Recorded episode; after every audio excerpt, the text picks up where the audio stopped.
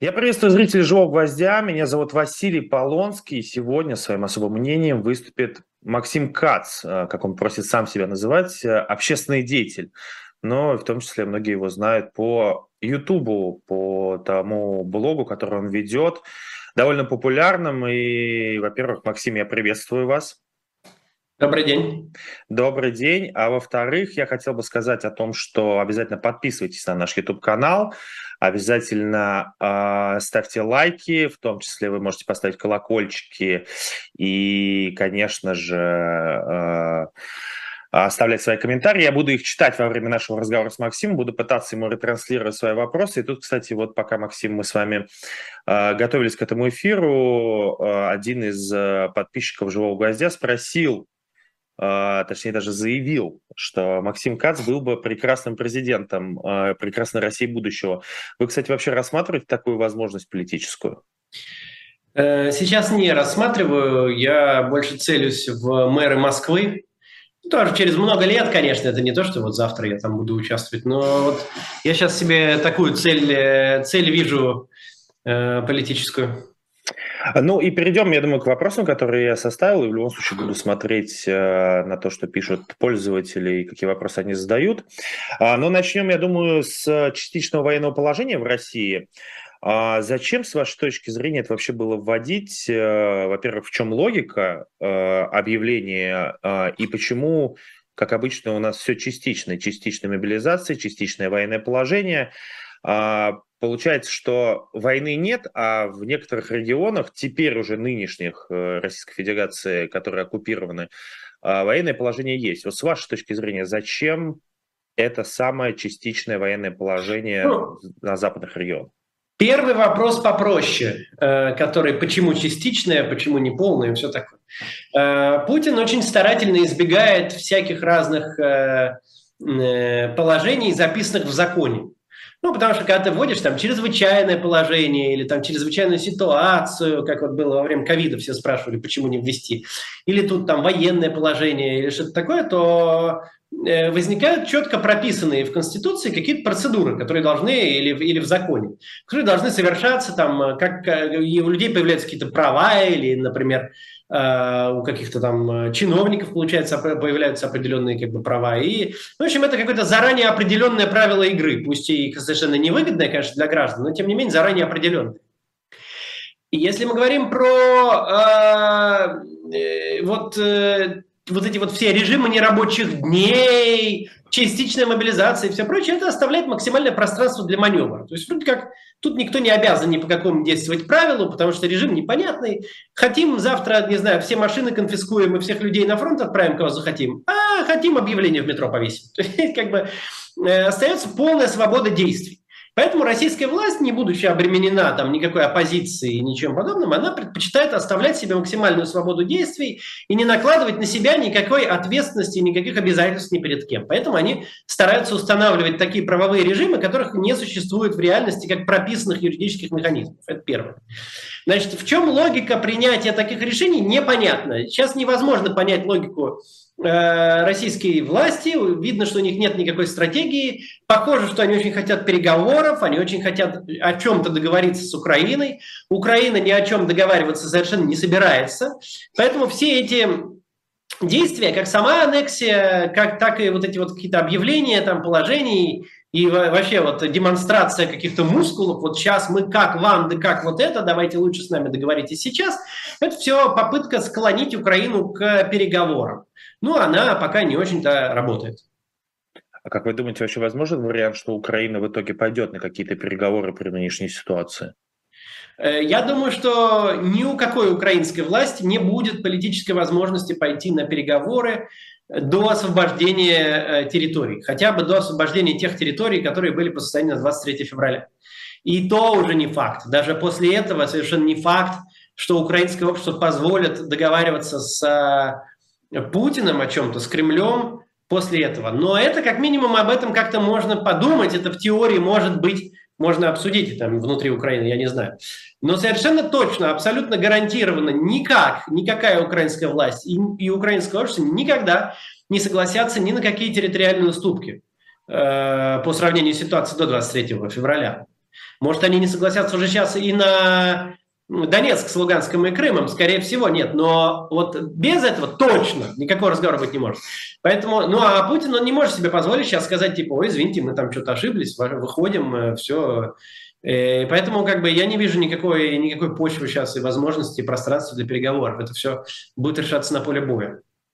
Хочется перейти к Владимиру Владимировичу лично. А, вчера была такая, даже не знаю, как это назвать, э, турне Владимира Владимировича в Рязанскую область на базу ВДВ.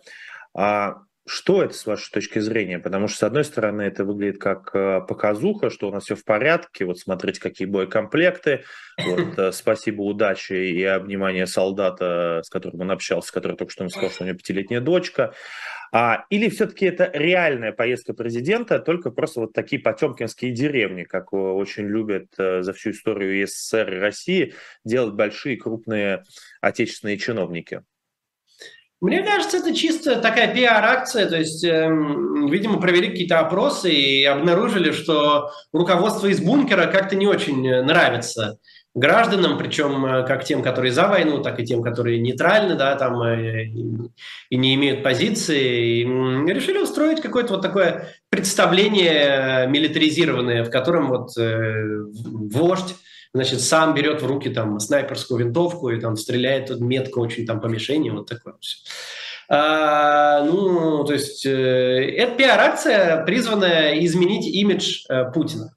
Э, имидж его сейчас не очень-то в хорошем состоянии находится, и вот с помощью таких пиар-акций, видимо, пытаются с ним как-то работать. Вот, вот и все. Но вы как по сути, я могу, я, я э, надеюсь, не оскорблю вас, если так назову, но вы как политтехнолог, человек, который занимались выборами, которые как бы создавали образ политика. Вот с вашей точки зрения, это скорее была положительная пиар-акция или отрицательная?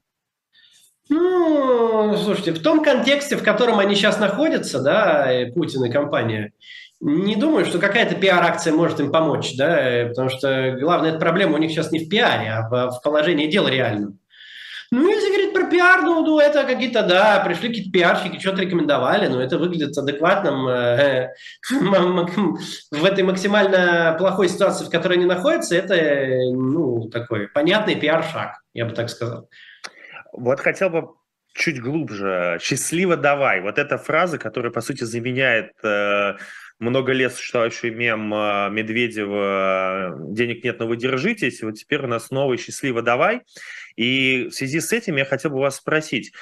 Не первый раз замечено, что президент очень плох в контакте с армией. Был такой давно ролик, где солдат ему отдает честь, Путин тянет ему руку, потом э, Путин начинает отдавать честь, солдат тянет ему руку, и у него какой-то вот реально какие-то проблемы в контакте с э, именно военными. Хотя это те же силовики, но это чуть другие силовики.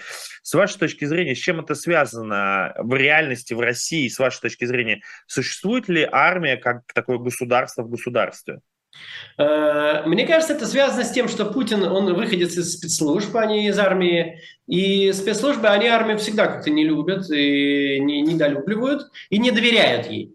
И для Путина э, армия – это главная угроза его правлению, потому что военный переворот – это то, что обычно заканчивает такие режимы ну, с высокой вероятностью, да, то есть это тем или иным образом военный переворот, или это просто военный переворот сразу, или это э, какие-то действия военных, которые привели к большому кризису, э, или это военные, которые встали на сторону народа при больших протестах. Но так или иначе, военные именно э, часто такие режимы обрушивают или пытаются обрушивать. Поэтому э, в российской системе власти военные никогда не занимали какой-то важной позиции на высших, э, высших эшелонах власти нету военных, да, там сплошные выходцы из спецслужб, а, там нету выходцев из армии. И политические решения в стране не принимают люди, связанные с армией, военные люди. Э, они их исполняют. Э, это привело в значительной степени к тому, что так плохо велась война, Потому что когда твои политические решения никак не связаны с военными возможностями и не учитывают в них военную экспертизу, то происходит то, что произошло. Наверное, тут можно сказать, что нам всем с этим повезло, потому что если бы были военные власти, то, может быть, они смогли бы и действительно Киев захватить там и что-то такое устроить. К счастью, это не удалось, потому что приказы отдавали чекисты, а военные не могли их выполнять. Но глобально, мне кажется, это такая не то что родовая травма, а родовое свойство этого нашего режима. Он построен на чекистах, он построен, соответственно, на жульничестве, на манипуляциях, на каких-то многоходовочках, каких-то хитрых Э, хитрых конструкциях, а для таких людей э, военные, они совершенно не друзья и не близки, и непонятны. Вот в этом дело, я думаю.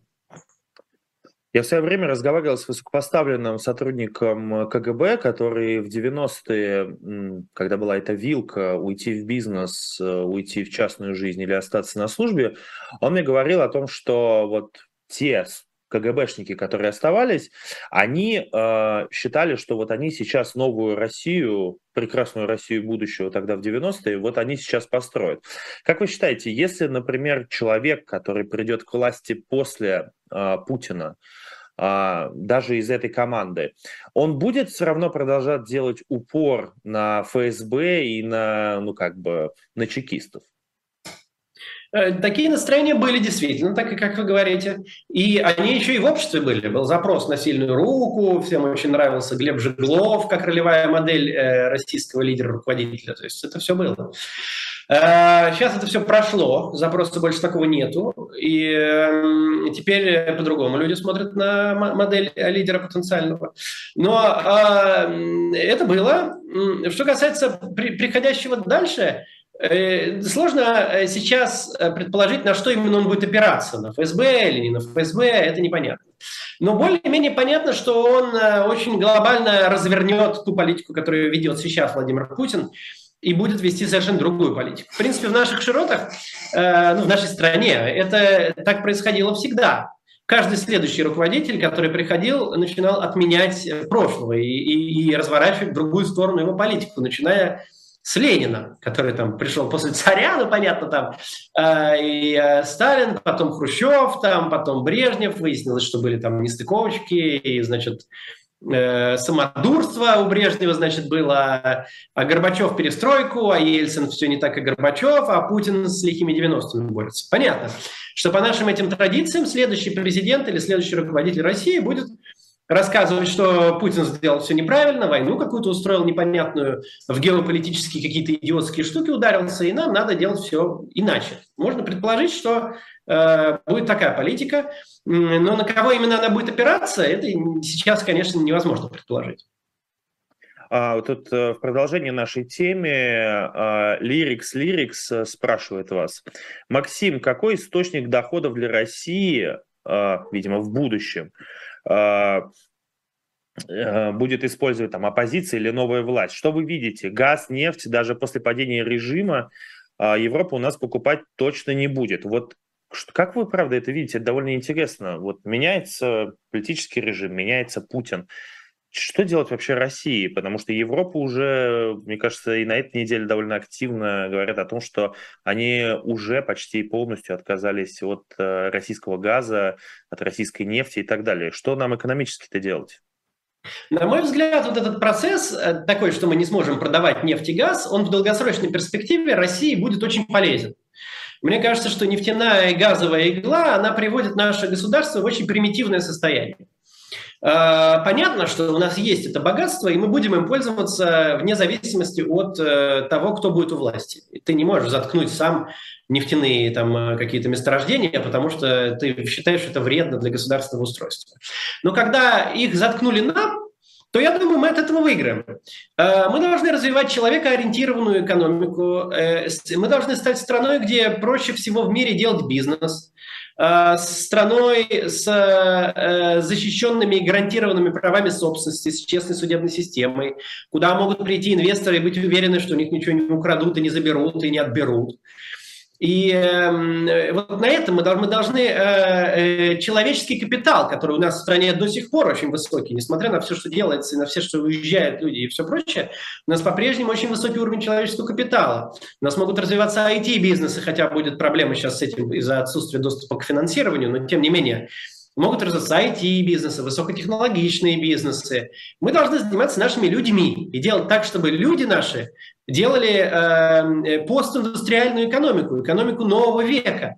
Не экономику, которая занимается тем, что добывает из земли нефть или рубит лес и продает его э, товарными поездами за границу, при том, что у нас даже нельзя построить завод, производящий бумагу, даже бумагу производят в Финляндии. Везут лес, производят в Финляндии бумагу и возвращают нам бумагу. Потому что ни, ни один человек в здравом уме не инвестирует в э, завод, производящий бумагу в России, потому что его просто отберут, у него срок окупаемости будет 20 там, или 30 лет, и на такой срок в России ты планировать не можешь. Вот мы должны стать предсказуемой страной, страной с э, гарантированными правами собственности, страной с честной судебной системой, со сменяемостью власти, страной, инвестирующей в первую очередь в образование, в здравоохранение, в долголетие граждан, безопасность в том смысле, чтобы люди чувствовали себя безопасно на улицах, чтобы они не боялись полицейского, чтобы они не сталкивались на каждом шагу с э, охранником и э, э, аппаратом для сканирования их вещей, потому что э, никто никому не доверяет. Да? Вот должно возникнуть доверие государственным институтам. И тогда нам не нужно будет продавать нефть и газ, чтобы хорошо жить. Если мы посмотрим самые продвинутые экономики мира и даже постсоветские самые успешные республики, например, Эстонию, у них нет никакой нефти и газа. Они развивали человеческий капитал и теперь живут намного лучше нас. Или мы посмотрим Польшу, она не постсоветская республика, но это из э, по-прежнему страны Варшавского договора. Она провела либеральные реформы, провела их успешнее России, глубже России, и теперь они живут лучше. Вот нам нужно туда стремиться. Мы должны стать э, европейской страной с либеральной э, экономикой, либеральную демократию мы должны устроить у нас в России. Тогда все будет в порядке, даже без всяких продаж газа. Ну и газ тогда у нас захотят покупать. И мы создадим нормальный фонд национального благосостояния, как Норвегия. И будет он у нас э, тоже какие-то полезные функции выполнять. Звучит все великолепно, только пока на практике непонятно, как это осуществить. На практике у нас у власти сейчас совершенно безответственные люди, которые э, живут э, головой своей то ли в 70-х годах 20 века, то ли вообще в 16 веке. То ли а как вы думаете, они задумывались вообще о, о выстраивании такой системы вообще за эти 20 лет? Ну, я не думаю, ну, они выстраивали то, что они выстраивали. Они делали вертикаль власти, они э, убирали полностью независимость судов, ликвидировали оппозицию. Они хотели, да, они поставили целью э, находиться у власти всегда, до смерти. И это было главной их э, целью их правления. Ну, это безответственные совершенно люди, находящиеся у власти. Вместо того, чтобы заниматься добросовестно своей работой, а именно э, развивать страну, делать так, чтобы она развивалась и росла экономика, и людям в ней становилось лучше жить. И об этом же работа политика состоит, если он занимает публичную должность. Ты должен делать так, чтобы людям в твоей стране лучше жилось. А вместо этого ты поставил целью своей политики сохранить себя у власти. Все это безответственная совершенно э, политика, которая привела страну, Россию, к катастрофе. Вполне возможно, что приведет к развалу. Но если не приведет даже к развалу, то приведет к потере очень э, большого количества времени и потенциала, и долгих лет. Я уж не говорю о потерянных жизнях, что самое главное вообще на самом деле. Потерянных жизнях украинцев, которых убили просто так, и, и гражданских, и военных, потерянных жизнях россиян, которые погибли там тоже просто так. Вот все это произошло из-за того, что недобросовестные, недалекие, неумные, некомпетентные, неадекватные люди получили рычаги управления страной, и при слабости государственных институтов, которые после Советского Союза не успели еще окрепнуть, они смогли добиться очень высокого, э, высокой концентрации власти в их руках. И они эту власть использовали там не как Ли Кван Ю, да, чтобы сделать там Сингапур одной из самых продвинутых стран в мире, несмотря на отсутствие там демократии. Это, правда, единственное. Абсолютный, кстати, Больше отсутствие нет. демократии. Больше нет таких примеров. Это единственный пример страны без природных ресурсов и без демократии, где высокий уровень жизни. Но, тем не менее, э, вот повезло, им достался ответственный человек, который Э, сделал, э, использовал авторитарную власть на благо своей страны. Это практически никогда не встречается, только там.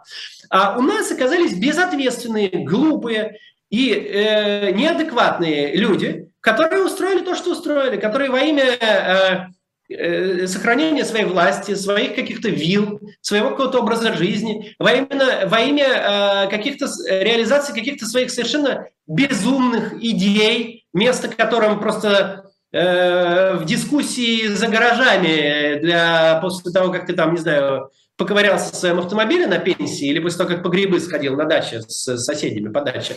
Вот эти дискуссии у нас происходят в Совете Безопасности, на основе них принимаются политические решения. И за это все платят украинцы, к сожалению, сейчас, так как Россия на них напала, и россияне. Потому что вместо того, чтобы у нас была адекватная, хорошая, продвинутая страна, у нас были все вводные к этому, мы теперь просто страна-изгой, страна-агрессор, страна, которая э, развязала агрессивную войну в Европе, и страна, с которой никто не хочет иметь дело. Но вот до войны э, вы верили в то, что вот даже этот режим мог повернуть в ту систему, э, о которой вы говорите? Нет, этот режим не мог повернуть в ту систему. Он сделал свой выбор в 2011 году. Э, в 2008, когда ушел Путин, пришел Медведев, казалось, что, может быть, эта система все-таки двинется в сторону общественного интереса, а не личных интересов Владимира Путина и его друзей по кооперативу дачному или по секции дзюдо. Потому что все-таки медведевское правление было довольно, довольно адекватным. Он там крутил iPhone э, со Стивом Джобсом, открывал Сколково, говорил, что свобода лучше, чем не свобода. И вообще практически вот мою оппозиционную либеральную политическую программу сделал государственной политикой. Его статья там «Россия вперед» это хоть бери сейчас и зачитывай в мой YouTube. Это просто все там правильно сказано. А, но в 2011 году принято было решение, что э, Россия дошла до ловушки средних доходов и стало понятно, что либо нужно государственные институты менять, чтобы дальше развиваться, либо нужно, э, либо если останется все как есть, меняться ничего не будет, то экономического роста больше не видать. И будет только экономический спад. И в 2011 году элиты российские приняли решение, это Путин и его окружение дало возможность ему это сделать, что э, Россия будет двигаться в направлении персоналистской власти до смерти Путина. И за это заплатит экономическим ростом. Тогда речь шла только о экономический рост, про экономический рост. Тогда еще про жизнь речь не шла. Тогда речь шла, что у нас будет падать уровень жизни, у нас будет падать э, доходы граждан, они будут беднеть, но зато у нас будет Путин. Вот такое было, такое было размышление элит тогдашних. Но в итоге это привело, сначала действительно долгие годы падали доходы, и Россия платила за это все деньгами и экономическим состоянием, и нищетой. А, но теперь это перешло в войну, и Россия платит уже жизнями, и, к сожалению, убивает еще и жителей соседнего дружественного нам, в общем-то, всегда государства. Сейчас уже нет, но сейчас люди там уже э, негативно относятся, как минимум, к российскому руководству, и, видимо, к России тоже. Но до 2013 года это было не так. Они очень позитивно относились к России. Но, к сожалению, теперь э, вот есть то, что есть. Так, э, мы сейчас уйдем на небольшую рекламу. Я напомню, что нас смотрит 6 тысяч 6,5 тысяч человек, почти 1300 лайков. Друзья мои, пока будет небольшая реклама у нас на канале. Да, лайки, пожалуйста, поставьте. Ставьте побольше такое? лайков, нам с Максом они очень нужны.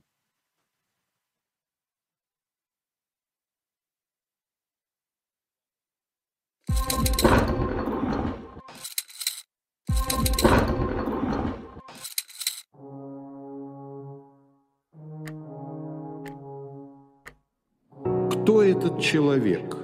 Герой или преступник, защитник или диктатор, спаситель России или ее узурпатор? Вся жизнь Александра Колчака, его юность, его любовь, его гражданский долг на страницах графического романа «Спасти адмирала Колчака».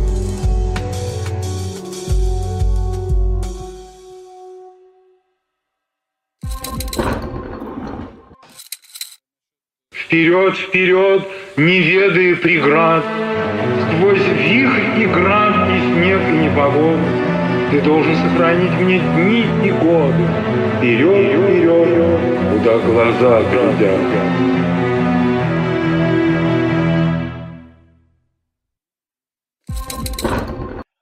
Приветствую опять всех зрителей «Живого гвоздя». Я напомню, что это особое мнение с Максимом Кацем. А, мне тут, э, тут почему-то возникает вопрос. Иностранный агент ли Максим Кац? Максим Кац иностранный агент. А, я не помню, Максим, вас, мне кажется, весной признали или летом? Летом, летом. Летом, летом, летом да. А, но, как я понимаю, что уже люди, особенно те люди, которые занимаются политикой в России, особого внимания на это не обращают. А Да. Вопрос, очень не хотелось слезать с этой темы, э, связанной с прекрасной Россией прошлого и прекрасной Россией будущего, э, но в любом случае я хочу задать вопрос, потому что очень много зрителей пишут, чтобы я его, чтобы я спросил у вас, что думаете по поводу включения Алексея Алексеевича Венедиктова в санкционные списки вот российской оппозиции? А считаете ли вы, что это правильное решение? И вообще, почему, почему так действует российская оппозиция? А сейчас, мне кажется, Алексей Алексеевич вряд ли кому-то перешел э, дорогу своими мыслями и выступлениями. Ну, это не санкционные списки российской оппозиции, это санкционные списки команды Навального, которые, я так понимаю, делают Волков и Певчик. Но я точно не знаю, кто. Эм... На мой взгляд, это решение неверное. А, я видел их аргументацию. Они пишут о том, что Алексей Венедиктов способствовал а, продвижению электронного голосования, которое действительно привело к тому, что многие оппозиционные э, люди не избрались в Государственную Думу. И это правда так. Действительно, Алексей Венедиктов это делал. А, но, на мой взгляд, это ошибка. Люди совершают ошибки. А, особенно когда ты действуешь в этом вот э, политическом режиме, где оно, он весь построен на жульничестве, и даже очень опытных людей могут иногда развести. Так что они попадаются на крючок и вот э, делают что-то. На мой взгляд, это то, что произошло. Но, э, во-первых, роль Алексея Венедиктова в самих фальсификациях была, на мой взгляд, минимальна. Он, э, да и вообще, если присут... возможно, и вообще отсутствовал. То есть он отвечал за пиар этой системы. И он э, э, ее он, он, она бы и без него сработала. То есть было видно, что было принято политическое решение фальсифицировать выборы. Он не участвовал в фальсификациях, он участвовал в пиаре системы, э, занимающейся фальсификациями. Но даже если признать, что это как-то не очень было хорошо, то это ну, никаким образом не перевешивает заслуги Алексея Венедиктова перед российским гражданским обществом, которые у него есть, и они совершенно очевидно очень большие. Он 22 э, года держал э, независимую радиостанцию, на ней выступал и Навальный, и э, все остальные, да, люди, которых преследовал российский государство, которых хотелось заткнуть российское государство. Никто добивался, чтобы у них был эфир на самой популярной радиостанции Москвы. И э, это очень, на мой взгляд, большое достижение. Венедиктов имеет э, репутацию и уважение среди многих европейских и вообще мировых политиков. Ему дают интервью министры иностранных дел и лидеры государств. И э, его преследует российское государство сейчас. Закрыли эхо Москвы, его объявили иностранным агентом. И, на мой взгляд, э, внесение его в такого рода список, оно просто дискредитирует список. Это единственное, что это делает. То есть э, это дискредитирует список, это дискредитирует тех, кто этот список составляет. Мне кажется, это политическая ошибка. Она и тактически Я... вредна. Максим, я просто перебью вас. Я хотел бы еще один аргумент, просто чтобы вы тоже на него ответили. Просто одним из аргументов э, команды Навального является такой факт, что когда у Алексея Навального и у его соратников выходили какие-то расследования, э, Алексей Алексеевич э, например, звал героя этого расследования или звал какого-то суперэксперта, связанного Нет, с этим ну... расследованием, и опровергал это расследование. То есть претензий довольно много у команды Навального. Слушайте, это вот то, что вы сказали, это просто стыдно. Ну, ну, это просто стыдно говорить такую вещь публично. Ну, Алексей Венедиктов, он же не оппозиционер, он журналист. Вышло расследование, оно вышло на Эхе Москвы. Всегда выходили расследования на Эхе Москвы. И Навальный приглашался, чтобы его там презентовать всегда. Всегда выходили, всегда Навальный выступал, и, лица, и люди из команды Навального всегда выступали. А потом приглашается другая сторона, чтобы дать ответ. Но это стандарт журналистики. Он же не активист, он же не подписывался распространять информацию о расследованиях ФБК. Э, это что такое вообще? Это стыдно. Это вот такую вещь предъявлять, это просто стыдно. Значит, это э... с вами, я с вами абсолютно согласен, как журналист, я это довольно четко понимаю. Это, про, это просто, э, да. Значит, к сожалению, э, ФБК, э, многие там очень обидчивые, я и на себе это испытывал, да, они на меня обижались и пытались меня как-то закопать репутационно, они выдумывали обо мне истории, будто я работаю на мэрию Москвы, выдумывали обо мне всякие гадости. То есть они Э, когда считают, что кто-то перешел им дорогу, они считают, что более-менее все средства хороши для того, чтобы как-то с ним бороться. На мой взгляд, это сведение личных и политических счетов через эти списки. И еще раз, это вредно и тактически, потому что теперь, например, я и любой, ни один нормальный, адекватный человек теперь не может говорить в дискуссиях с европейцами. Я на следующей неделе поеду в Берлин и в Брюссель. У меня много встреч там с европейскими политиками. Сейчас большой интерес к общению с российской оппозицией. И я езжу и со всеми общаюсь. И вот я не могу теперь сказать им, слушайте, не вводите санкции против всей страны, вот, вот есть список. Потому что теперь списка нет. Теперь это список личных счетов, сводимых Леонидом Волковым с российскими оппозиционерами. Я скоро я там буду, я чувствую, в этом списке. Тоже найдется что-нибудь, где я неправильно там освещал их расследование. Но нельзя сводить лично. И главное, это же не репутация ведь используется для продвижения этих списков не тех людей, которых сейчас составляют, а Алексея Навального. Человек для создания репутации публичной, вот этой своей, в тюрьму сел, жизнью практически своей жертвует. Он, он почти был убит. А вы теперь используете его репутацию для сведения каких-то мелочных личностных счетов с очень важными для российской, э, вообще для России людьми. А вы ну, думаете, что, что если бы Алексей Навальный был бы на свободе, он бы э, не позволил бы включение? Я думаю, что, конечно же, нет. Конечно же, нет. Конечно же, он бы этого не сделал. И этот список бы был бы примерно такой же длины, но он не включал бы в себя вот эти спорные фигуры. Там же и другие есть. Там Собчак, например, там, э, там Кашин.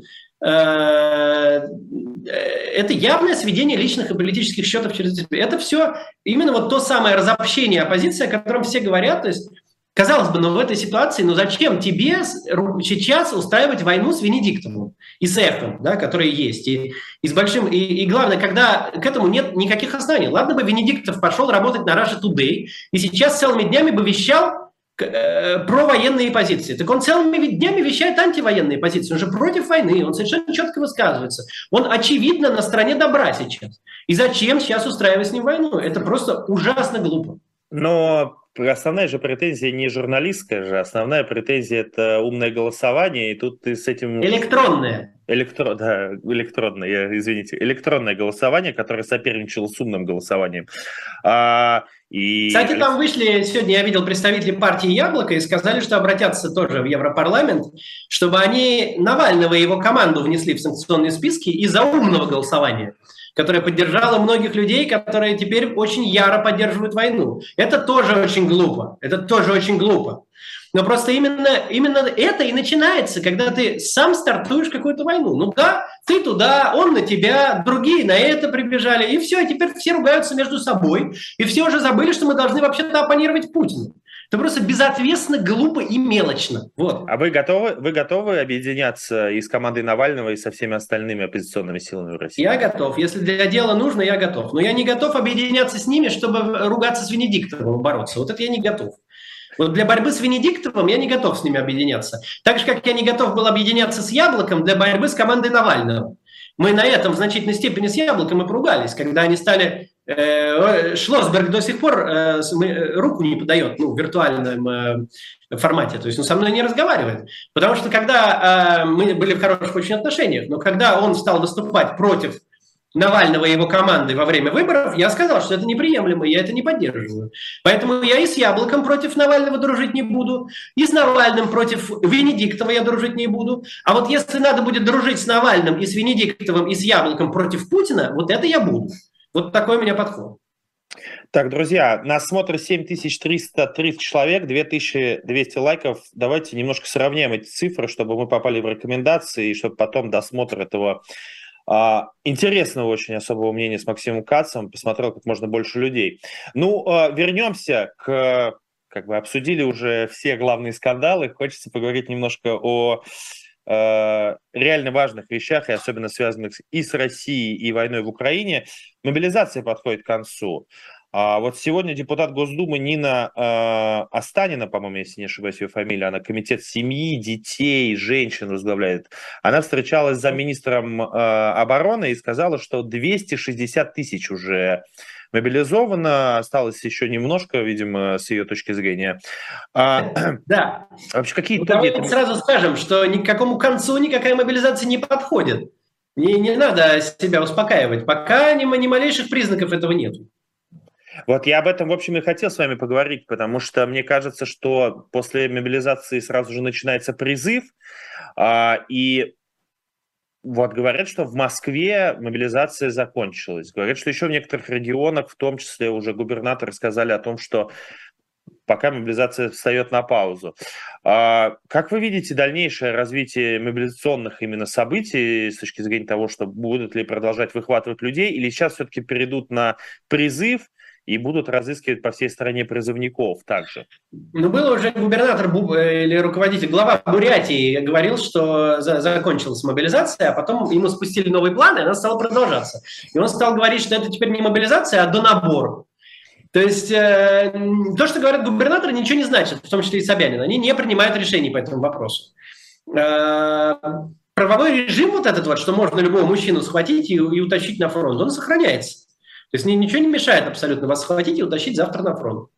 А, он может быть закончен указом президента, пока этого нет. Совершенно не видно, с чего бы вдруг это закончилось. Может такое произойти, но пока кажется, что людей еще понадобится много, и что Путин совершенно не собирается как-то людей жалеть. Он готов уже жертвовать людьми и, и будет собирать их дальше. Эм, ну, что можно прогнозировать, я не знаю. Там, там э, видели мы много информации о том, что Министерство обороны просто не справляется с потоком людей, что не хватает там учебок, мест там в учебках и все такое прочее. Так что, может, какое-то время сейчас не будут новых хватать. Но потом справятся, переварят и будут хватать новых. Такие бюрократические системы никогда не останавливаются.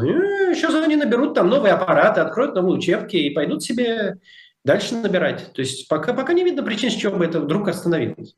Просто есть такая теория, что это политическое решение мобилизации была, что не так уж нуждалась армия в, в таком количестве солдат, а, как об этом пишут, о том, что это было политическое решение, чтобы посмотреть вообще, как это работает, а а Б, чтобы, в общем, посмотреть, кто струсил и убежал. Вы как относитесь вот к такому предположению? По моему мнению, это не так. Э, решения для власти политически очень тяжелые. Они э, терпят сейчас большие э, проблемы и потери в рейтинге, в поддержке, и из-за этого ситуация становится менее стабильна под их, под их креслом, потому что чем меньше поддержка, тем менее стабильная ситуация. Это не значит, что они завтра рухнут. Такие системы могут жить и на низких уровнях поддержки особенно если они надежно контролируют силовой аппарат. Но все становится менее устойчивым, все становятся менее уверены в завтрашнем дне в таких системах, когда нет поддержки.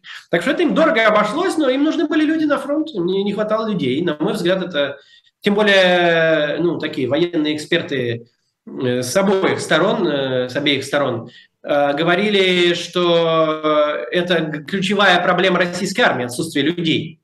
Э, и вот это отсутствие людей вот попробовали компенсировать мобилизацией. На мой взгляд, здесь все очень такое Как же удивительно меняется все за эти 8 месяцев, когда сначала говорили, что очень важен технический прогресс, а уже через несколько месяцев э, в России поняли, что самое главное – это количество людей, которые погибают на фронте. Но перейдем уже к самой специальной военной войне, потому что я не могу это называть уже операцией. А, с 10 октября, пишут СМИ, э, Россия нанесла 300 ударов по энергетическим объектам Украины. Э, конечно же, хотелось бы обсудить, э, вы не военный эксперт, но политически.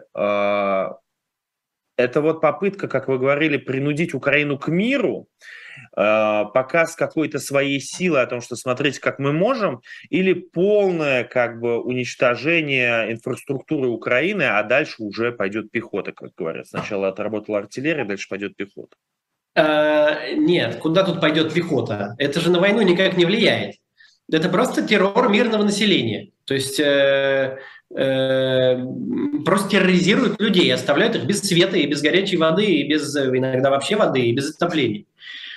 Эм, на войну, ну как, война-то электро... для них электричества хватит. То есть э, всю, всю электросистему ведь не удастся выйти из строя. Там есть атомные электростанции, есть, ну и в принципе ни, никогда не получается э, вывести из строя всю энергосистему. Поэтому на нужды фронта, там, на железные дороги это все сохраняется. А вот э, мирное население страдает.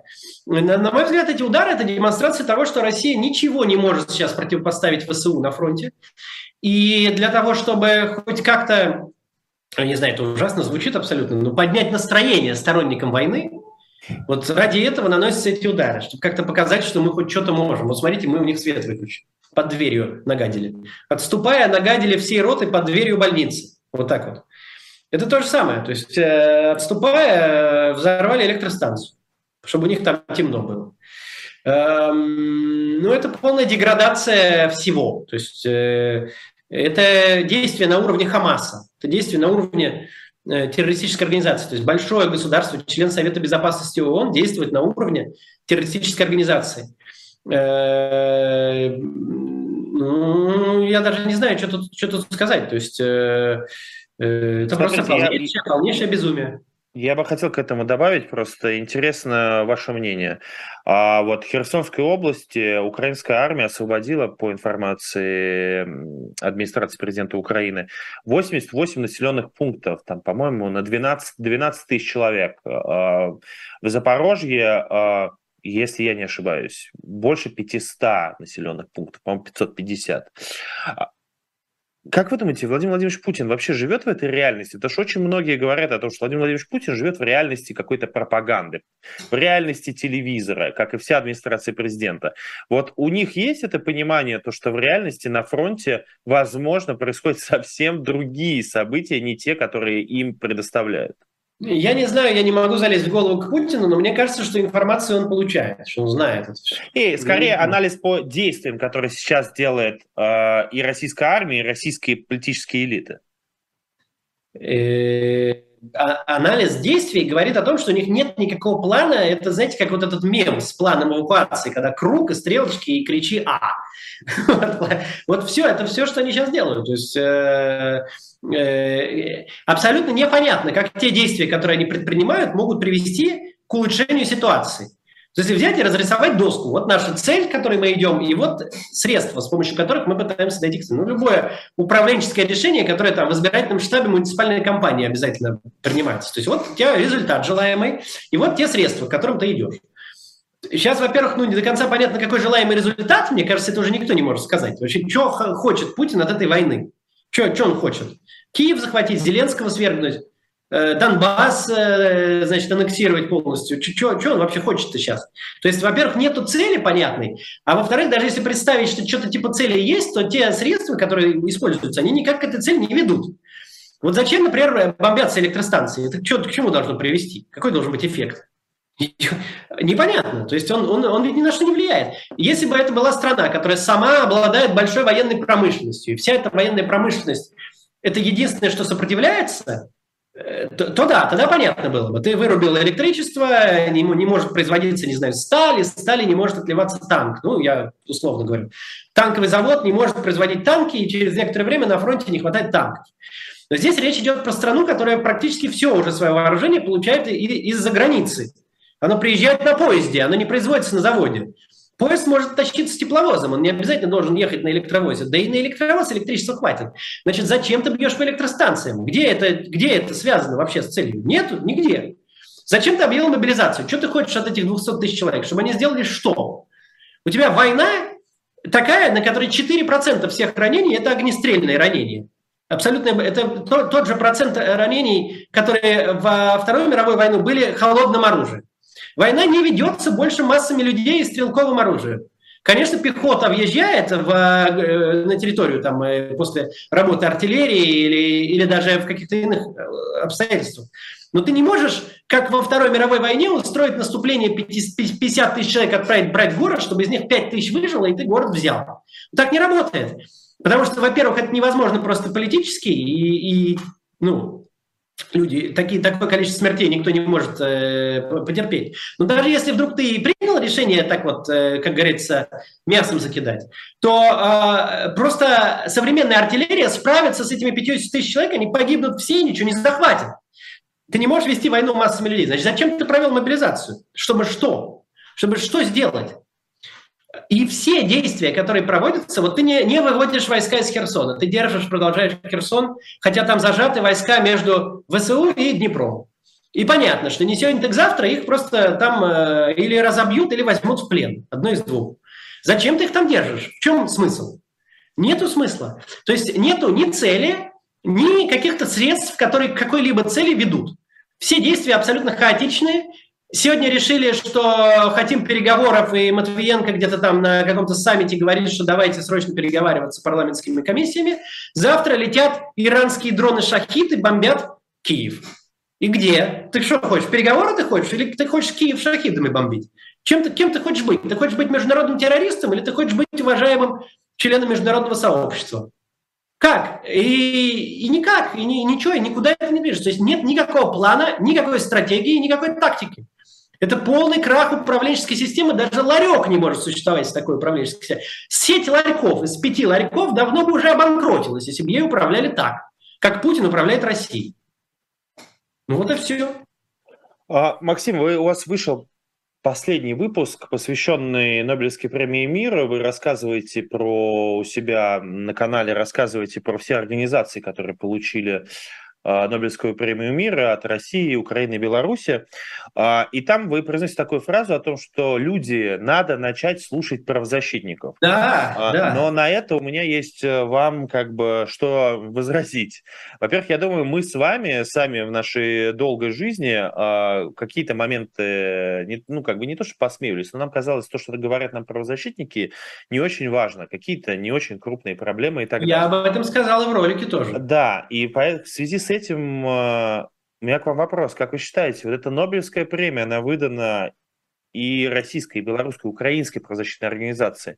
Меняет ли она статус вообще на постсоветском пространстве вот таких крупных правозащитных объединений? Я думаю, что меняет, но это зависит от их действий. Насколько они воспользуются. Э, статус Нобелевского лауреата – это ну, это высокая стартовая позиция. Ты можешь много что с ним сделать. Но иногда Нобелевские лауреаты много что с ним делают, а иногда они пропускают эту возможность. И вот мы сейчас должны увидеть в ближайший там, год, как эти организации, получившие, те, которые могут существовать, да, э, Олесь Белянский, который получил э, в Беларуси, он в тюрьме находится, он сейчас не может, э, в общем-то, ничего делать. Но украинская организация и российская мемориал, они могут. И мы скоро увидим, как они воспользуются новым своим статусом э, Нобелевских лауреатов. У нас остается до конца эфира где-то 8 минут, нас смотрят 9 тысяч человек, 3 и 2 тысячи лайков. Друзья мои, пожалуйста, еще раз, в очередной раз прошу вас поставьте лайки.